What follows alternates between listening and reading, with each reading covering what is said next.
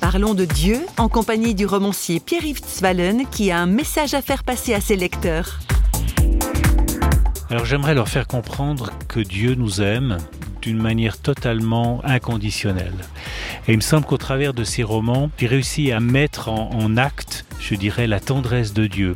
J'ai eu beaucoup de retours par rapport à, cette découverte ou à cette redécouverte de l'amour de Dieu, qui est tout d'un coup quelque chose qui est devenu très concret dans leur vie, en découvrant comment Dieu avait aimé des personnages bibliques, lointains finalement, relativement anonymes, et de voir tout d'un coup à quel point cet amour pouvait s'incarner dans des vies, ça c'est quelque chose qui les a énormément touchés.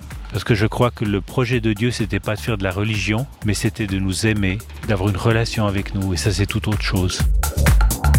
C'est pas faux, vous a été proposé par parole.fm.